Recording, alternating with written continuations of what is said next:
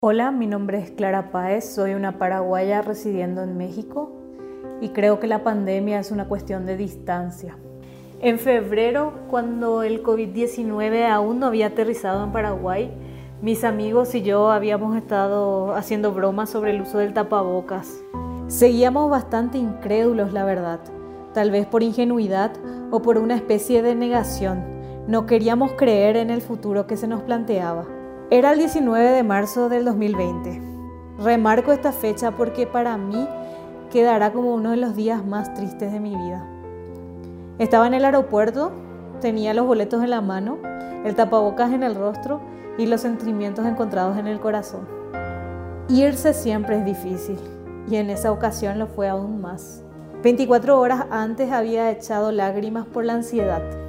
Papá, mamá, sé que es el camino que elegí por lo que debo continuar. Espero volver a verles a mi regreso. Sean fuertes, cuídense mucho. Pensaba y repetía esto en voz baja y una y otra vez como una especie de mantra. Debía seguir.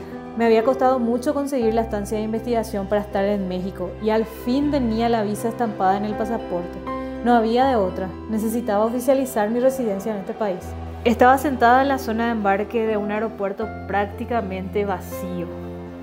Habían unas pocas tiendas abiertas y nos acompañaba la dulce melodía del arpa paraguaya que sonaba sin cesar. Había quienes no utilizaban las mascarillas.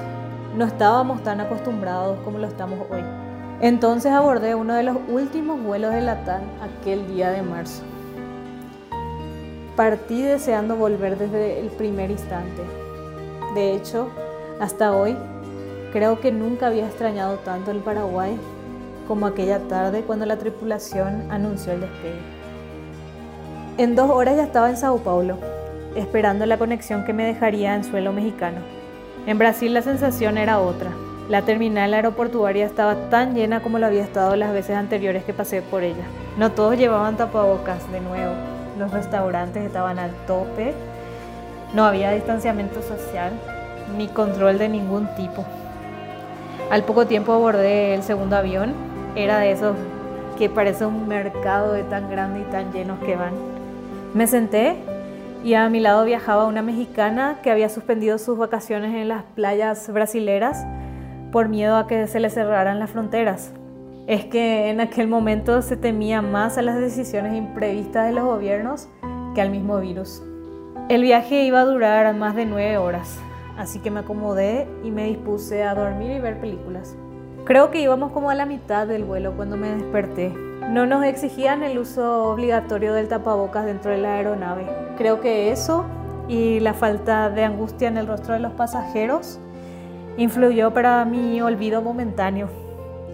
Por un momento sentí que era solo un viaje más, que no pasaba nada. Pero la tripulación no tardó en pinchar mi burbuja. Ellos iban protegidos con mascarillas KN95, con protectores faciales y guantes.